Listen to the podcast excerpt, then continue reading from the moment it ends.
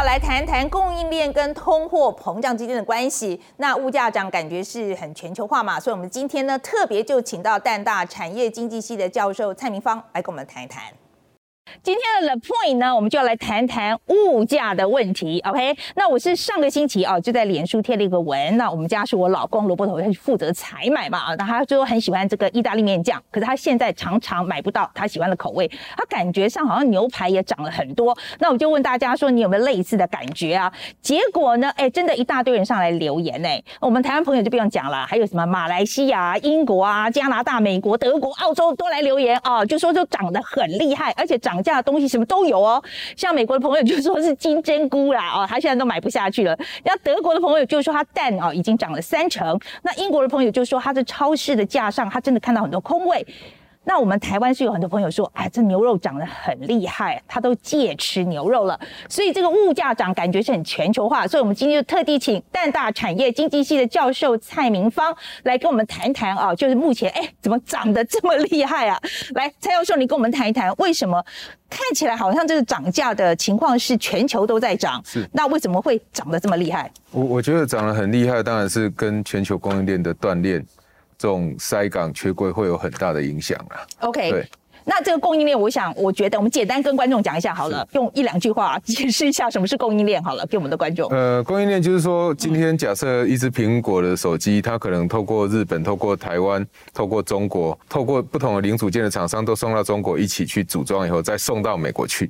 这样的一条整个供应链的一个运作，过去是很顺畅，但是在疫情之下，它就使得大家的船运，不管是货柜也好，船的运送也好，还是路上的货物的运送也好，都产生了因为工人的缺乏，因为疫情管制的关系，而没有办法正常的输送，就形成了现在供应链断裂。对了，其实呢，这供应链断裂就是说其中一个环节嘛，不管这个环节是问题是出在呃，比如说是日本、韩国，或是美国、东南亚，反正任何。一个环节出了问题，它就断掉了嘛。OK，好，那我们知道这个供应链断裂，其实去年跟今年状况又不大一样，对不对？来跟我们谈一谈，就去年是怎么样？我觉得去年当然最主要的问题，大家都有看到，就是说欧美整个受到疫情的影响很大。所以从一开始中国产生的这个肺炎疫情的问题，到后来蔓延到这个欧美地区，就使得他们整个需求就掉了非常的多。那因为欧美的疫情一旦起来，大家都知道欧美他们是需求进口的大国嘛，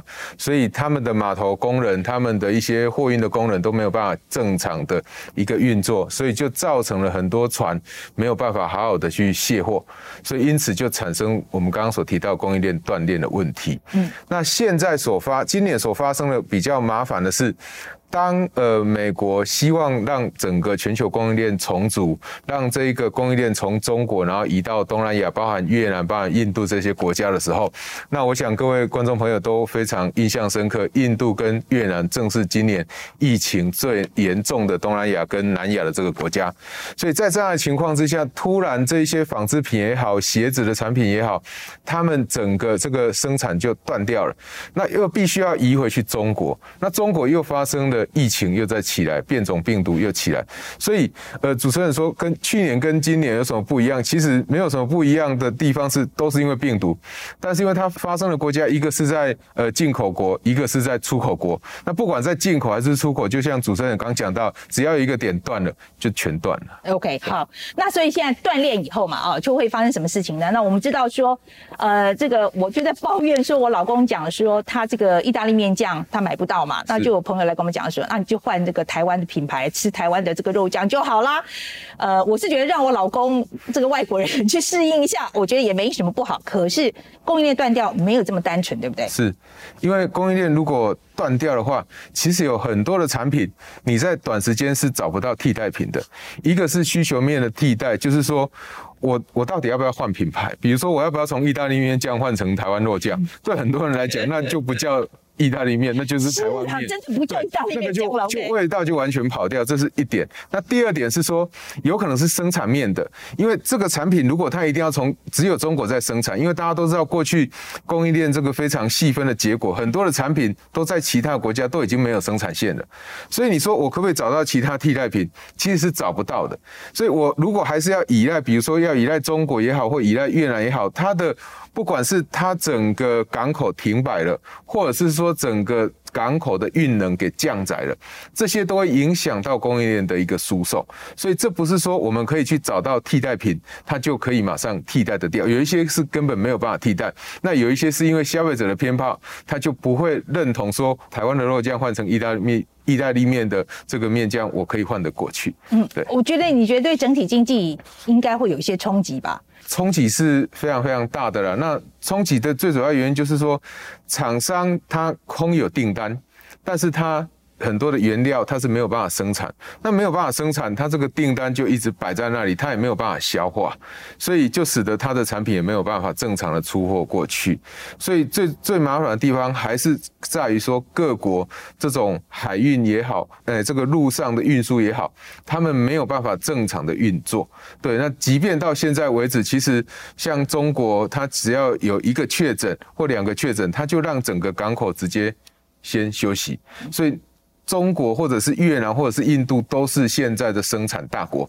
那我想全世界的供应链没有办法忍受说一个生产大国，然后它的港口突然停止了，然后对全世界的影响其实是非常非常大的。我觉得应该这样讲，就是全球的经济的活力是不是因此就会往下走呢？呃，我觉得全球的经济活力确实会因为这样子而受到很大的影响啦。因为一旦有所谓的供应链的断裂的时候，就有可能造成，比如说下游厂商无货可卖，他就必须要停业，就必须要休息。那上游厂商也有可能因为疫情，他就必须要暂停。那呃，我原来有订单，那是我现在因为疫情的关系没有办法正常运作的话，就会使得厂商他的经营没有办法像过去的那么稳定。那再加上如果再有疫情跑出来对你有直接的冲击，那当然对厂商来讲，那经营的不确定性会更高。所以在疫情之下，虽然各国认为，哎，就是说，主要的经济组织预测说，我们的经济成长率都会往上走。但是呢，是因为去年的这个基期比较低，所以今年你当然很容易估是正的成长。但是长期来看，如果这种疫情没有获得好的控制，只要这些生产的大国，像越南、像印度或中国也好，他们的基础设施或医疗的水准没有提高的话，其实是很容易对经济产生不好的影响的。那失业率会不会提升呢？诶、欸，这就是相应的，因为呃，这个失业率看他们怎么去算，因为失业率有可能就是说，已经有在工作的人，我可能暂时的歇业无薪假，等一段时间以后，如果这个疫情开始慢慢稳定了，那经济慢慢回来，我会再叫你回来。但是整体而言哦，就是说从没有疫情到有疫情，那到各国就是东南亚国家也好，或南亚国家到这个欧美国家，他们疫情这样起起伏伏，它一定会对很多的这个失去就业的人会产生很大影响。最明显的就是观光旅游业，像饭店的这些业者，这一些航空业的需求整个就是不见了。他没有办法说疫因为疫情而开开关关。我今天跟你说，哎，你可以开始出国玩了，但是搞不好可以开始出国玩的时候，疫情又起来了，这个失业率一定是会慢慢在往上往上走。对，我觉得听起来感觉。蛮严重的，因为失业率会往上走，但是物价也在往上走。对，所以我已经没有工作了，然后又又要比以前付更高的价钱去买同样的东西，这听起来蛮严重的啊。呃，如果真的走到这样的一个情况，就会变成那种经济没有大幅的成长，但是物价却涨得很快的话，就会变成停滞性的通货膨胀了。对，如果是走到这样的话，当然是会很麻烦。但是现在，因为我们往正向的方向去思考，就是说，现在除了过去大家只依赖中国的供应链以外，现在开始有越南，开始有印度，那所以也就是说，供应链它会变得比较多地方可以供货。嗯，所以在这样一个情况之下，就是说，呃，如果你当然发生这种再一次的大爆发，全球都 shut down 的时候，那没有办法，但是如果只是有一个国家、两个国家控制不好，我还可以找第三个国家来生产。所以在这样的情况之下，其实呃，我们还是可以有一个比较稳定的一个成长了。这个就是台湾在这个疫情之下为什么可以成长的比别人好，因为我们有一些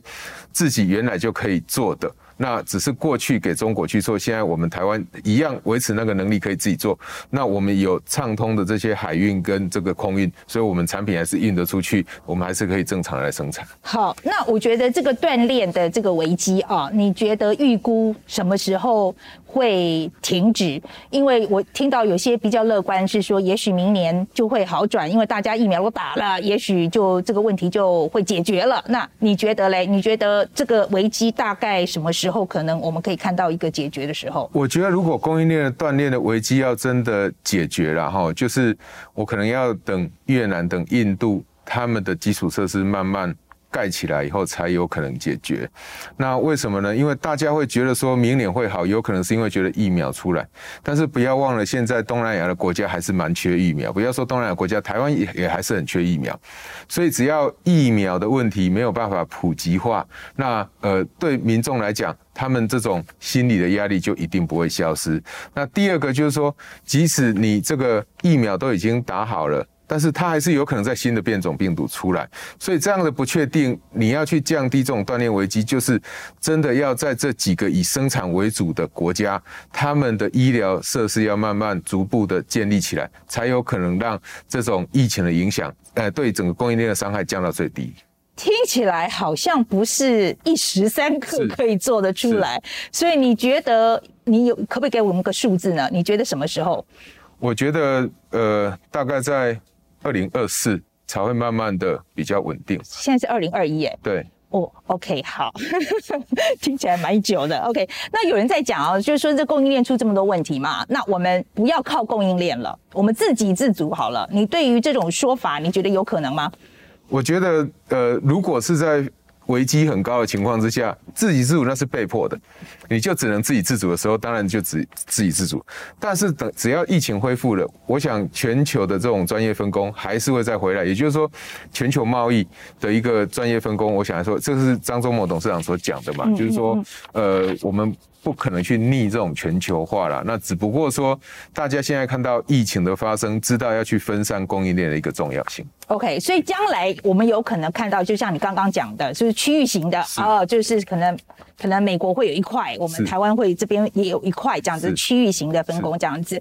我可以，你觉得我们台湾的区域型的这个供应链大概是包含哪些国家？我想提供给观众朋友一个呃参考了，就是说。我们因为我们台湾在整个世界供应链确实扮演重要的角色，所以你可以看到台湾的很多厂商会到美国、会到墨西哥去设厂，甚至到欧洲的国家去设厂。如果就我们台湾周遭供应链来讲，我想像日本、台湾、还有中国、还有越南以及印度。这些供应链都还是会相互串联，当然，中国、越南跟中国、印度，他们彼此会有替代的关系。但是，我想日本跟台湾在这个供应链之中会扮演蛮重要的角色。对，因为我们日本跟台湾的厂商其实都有相互的在投资，我们会到他那里设厂，那日本的厂商也会到台湾的设厂。所以，从这个脉络来看的话，其实这个区域的供应链目前的情况大概是长这个样子。我觉得区域型供应链跟全球化供应链比起来，我感觉上好像效率效率上来讲，好像还是全球化供应链会更好一点。我想你要完全全球化供应链，那是在完全没有疫情的时候。就像我们在说你的产品可不可以有效率的利用，零存货、及时的生产，这个是大家过去最常强调的。但是因为你太过度集中在同样一个地区生产，你就会面对这种供应链的风险。所以为了要降低这样的风险，你就必须要去牺牲一点所谓的效率。嗯，对，这是这是必要之恶。对，我想没办法了哈，就应该是说，我觉得我们大家很习惯以前很多东西很多选择，呃，很便宜啊，也许就是要做一点调整了。是，其实这是没有办法了，因为未来趋势很有可能就是往这个方向来走。好，那今天非常谢谢蔡教授来跟我们谈谈这个通货膨胀的问题。